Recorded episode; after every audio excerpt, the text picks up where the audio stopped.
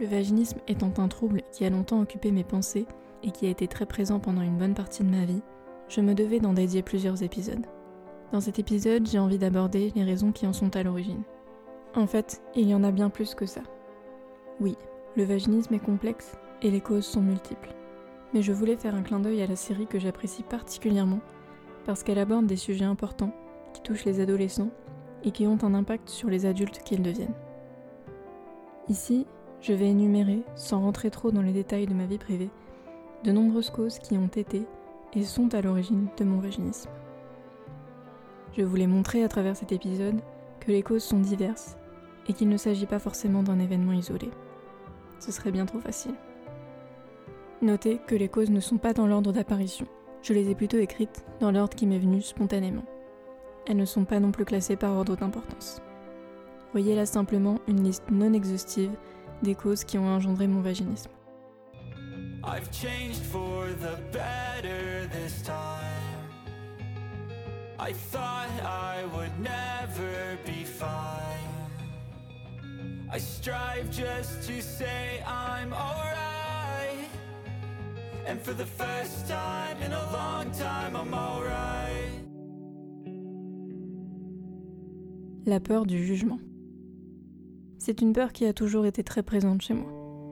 Peur d'être jugée, pour qui je suis, comment je suis, mon apparence, mon physique, mes imperfections, ma façon de me comporter, ma façon d'être, et d'autant plus en sexualité où l'on nous voit nus, il n'y a plus rien à cacher, tout est là, visible, aux yeux de l'autre.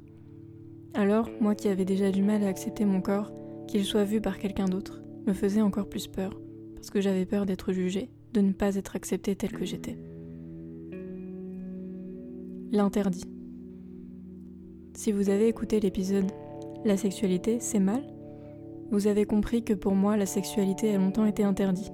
Je croyais que j'outrepassais les règles en ayant une sexualité épanouie ou en exprimant mon plaisir. J'avais du mal à accepter que j'avais le droit d'avoir du plaisir et que la sexualité était parfaitement normale et naturelle. J'ai longtemps refoulé et réprimandé mes désirs sexuels, croyant que ce n'était pas normal et que je n'avais pas le droit de les éprouver l'ignorance du périnée. Si on m'avait parlé du périnée plus tôt, je me serais vite rendu compte qu'il y avait un problème. Même si je n'aime pas utiliser le mot problème, avoir un périnée qui ne retient pas les urines et qui se contracte au moment où il devrait être relâché, c'est pour moi un problème physique important. Si j'avais pu m'en rendre compte et connaître son existence, j'aurais peut-être pu avancer et je me serais peut-être rendu compte plus tôt qu'il ne fonctionnait pas correctement et qu'il était là pour attirer l'attention sur une partie de mon corps que je n'acceptais pas et que j'avais besoin de guérir. Mon ignorance en général par rapport à mon corps et mes parties intimes ont créé aussi une sorte de dégoût et de rejet vis-à-vis de cette partie que je ne comprenais pas et qui me faisait mal ou qui ne fonctionnait pas comme je m'y attendais, comme elle aurait dû, comme on attendait d'elle. La performance. À toujours vouloir faire bien, faire mieux, réussir le maximum de positions en un temps record, atteindre la jouissance et l'orgasme ultime, procurer à l'autre des sensations incroyables, réussir des prouesses dans les positions, se comparer aux films porno ou aux images fictives bien loin de la réalité. Tout ça m'amenait à me mettre une pression quant à ma performance. Je devais réussir, je devais prouver, prouver que j'étais capable, prouver que je pouvais ressentir, que je pouvais faire ressentir à l'autre, prouver que je pouvais y arriver tout simplement. La perfection. Cette recherche de la perfection, même si j'ai souvent eu du mal à l'accepter, est bien présente chez moi. J'ai l'impression que je ne serai pas acceptée si je suis imparfaite. J'ai l'impression qu'on ne m'acceptera pas telle que je suis. Alors je fais tout pour être parfaite, pour réussir au mieux. Et cela incluait également la sexualité. Être parfaite, c'était pour moi ne montrer aucune faiblesse, tout réussir, en lien avec la raison précédente. Mais aussi avoir un corps parfait, un corps qui correspondait aux attentes de la société, qui correspondait aux attentes en termes de beauté, d'image du féminin, d'image de sexy, sensuel, désirable. Mais pourtant, je ne me trouvais pas toujours désirable, ni sexy.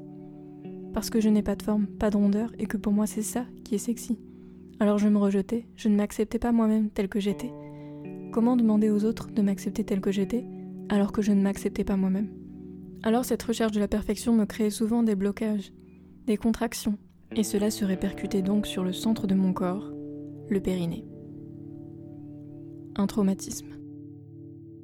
Comme je l'ai évoqué dans mon épisode sur le vaginisme, ce que j'ai vécu comme un traumatisme, à savoir un rapport sexuel non consenti, a aussi empiré le trouble et a rendu la guérison d'autant plus difficile.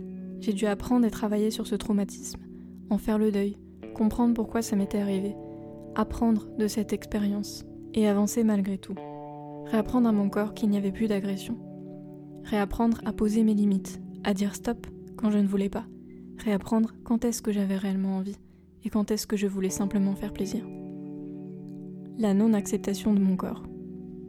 Un peu dans cette idée de la peur du jugement, évoquée en raison numéro 1, le fait que je n'acceptais pas mon corps. Parce que non, je n'acceptais pas cette partie de mon corps, et j'ai encore aujourd'hui beaucoup de mal à l'accepter. Je pense que c'est l'une des dernières étapes pour que ma guérison soit totale.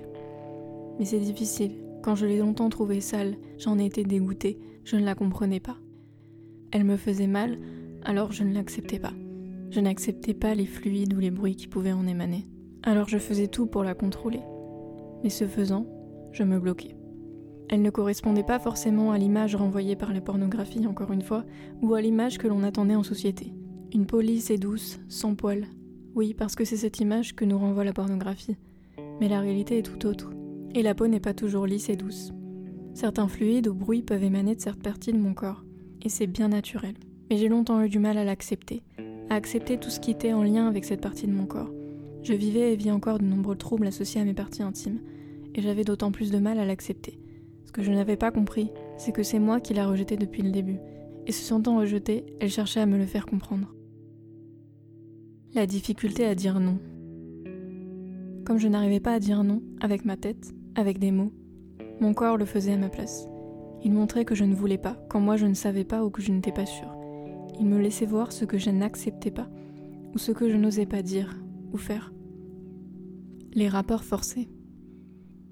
En lien avec la raison numéro 6, le traumatisme, les nombreux rapports forcés que j'ai vécus n'ont fait qu'empirer le trouble davantage. Mon corps assimilait chaque rapport sexuel à un abus, à un moment non désiré, et se bloquait systématiquement sans chercher à comprendre quelle était l'envie. C'était devenu un réflexe, une contraction involontaire, spontanée. Se croire sale. Comment vivre une sexualité épanouie quand on croit que c'est sale? Quand on croit que ce qu'on fait c'est sale, que l'on est sale, comment accepter son corps, accepter d'être soi et de vivre la sexualité en toute liberté en se pensant sale Qui aurait envie de toucher quelque chose de sale ou qui dégoûte? C'est un peu l'idée que j'avais de mon propre corps. Alors, je ne laissais personne le toucher. Les croyances liées à la sexualité.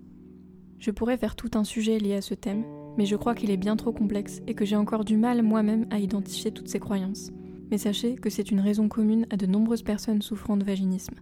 On a souvent des croyances erronées à propos de la sexualité. Pour ma part, comme je l'ai dit dans l'épisode sur la sexualité c'est mal, j'avais de nombreuses croyances comme quoi la femme n'avait pas le droit d'avoir du plaisir, que son rôle était uniquement d'en donner à l'autre, à l'homme en l'occurrence.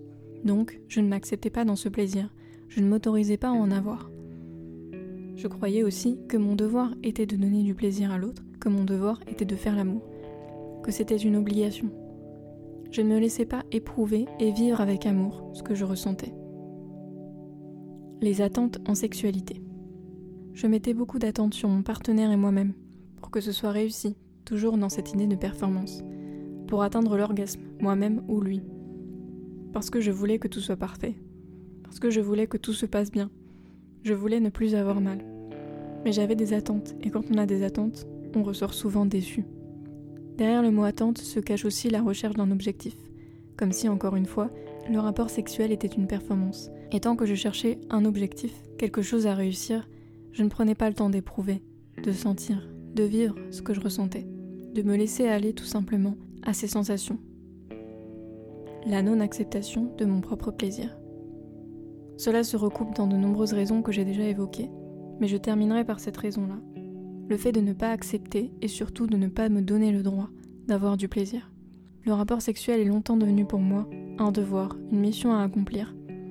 Comme s'il fallait que je sois capable, comme s'il fallait que je réussisse, pour prouver que j'étais normale, pour prouver que moi aussi je pouvais ressentir ces sensations, pour prouver que moi aussi je pouvais donner du plaisir, prouver que moi aussi je pouvais avoir un enfant en passant par la pénétration. Mais je ne me laissais pas le temps d'éprouver, d'avoir du plaisir. Je n'écoutais même pas mes propres envies et ce qui pouvait me donner du plaisir. Je préférais sacrifier mon plaisir au profit de celui de l'autre. Je m'oubliais totalement. Voilà donc un aperçu des causes qui ont été à l'origine de mon vaginisme. Vous avez pu le remarquer, certaines se recoupent entre elles, et il y en a beaucoup qui se regroupent. Peut-être que vous vous reconnaîtrez dans l'une de ces raisons, et que cela résonnera en vous. Si c'est le cas, creusez davantage, car il y a beaucoup à ressortir de chacune des raisons. Comme je l'ai dit en introduction, je ne vais pas détailler ni rentrer dans ma vie privée. Mais c'était simplement pour vous donner une idée de la complexité de ce trouble et de la difficulté à identifier les causes. Car toutes ces causes, je les ai découvertes au fur et à mesure. Et certaines viennent encore s'ajouter à la liste au fur et à mesure de mon avancement et de ma guérison. Je sais que j'en découvrirai davantage avec le temps et que certaines, que je ne comprends pas encore aujourd'hui, deviendront plus claires à l'avenir. Il ne s'agit pas forcément de tout comprendre, mais dans un premier temps d'accepter et de reconnaître quelles en sont les causes et les raisons. D'accepter et de reconnaître qu'on a le droit à l'erreur, qu'on s'est trompé, qu'on a cru des choses et qu'aujourd'hui on ne veut plus y croire. Si vous souffrez de ce trouble, je vous invite vous aussi à faire la liste des causes qui en sont à l'origine ou qui en sont peut-être à l'origine. Ça vous permettra de trouver des pistes et d'avancer un peu plus vers la guérison. Chaque cause trouvée est un pas de plus vers la sortie du tunnel.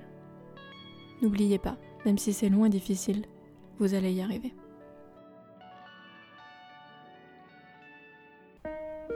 Merci d'avoir écouté cet épisode jusqu'au bout. Si ce podcast vous a plu, n'hésitez pas à vous abonner pour écouter les prochains épisodes, à le liker et à le partager pour lui donner de la force et libérer la parole. Je vous retrouve dans un prochain épisode pour un nouveau sujet.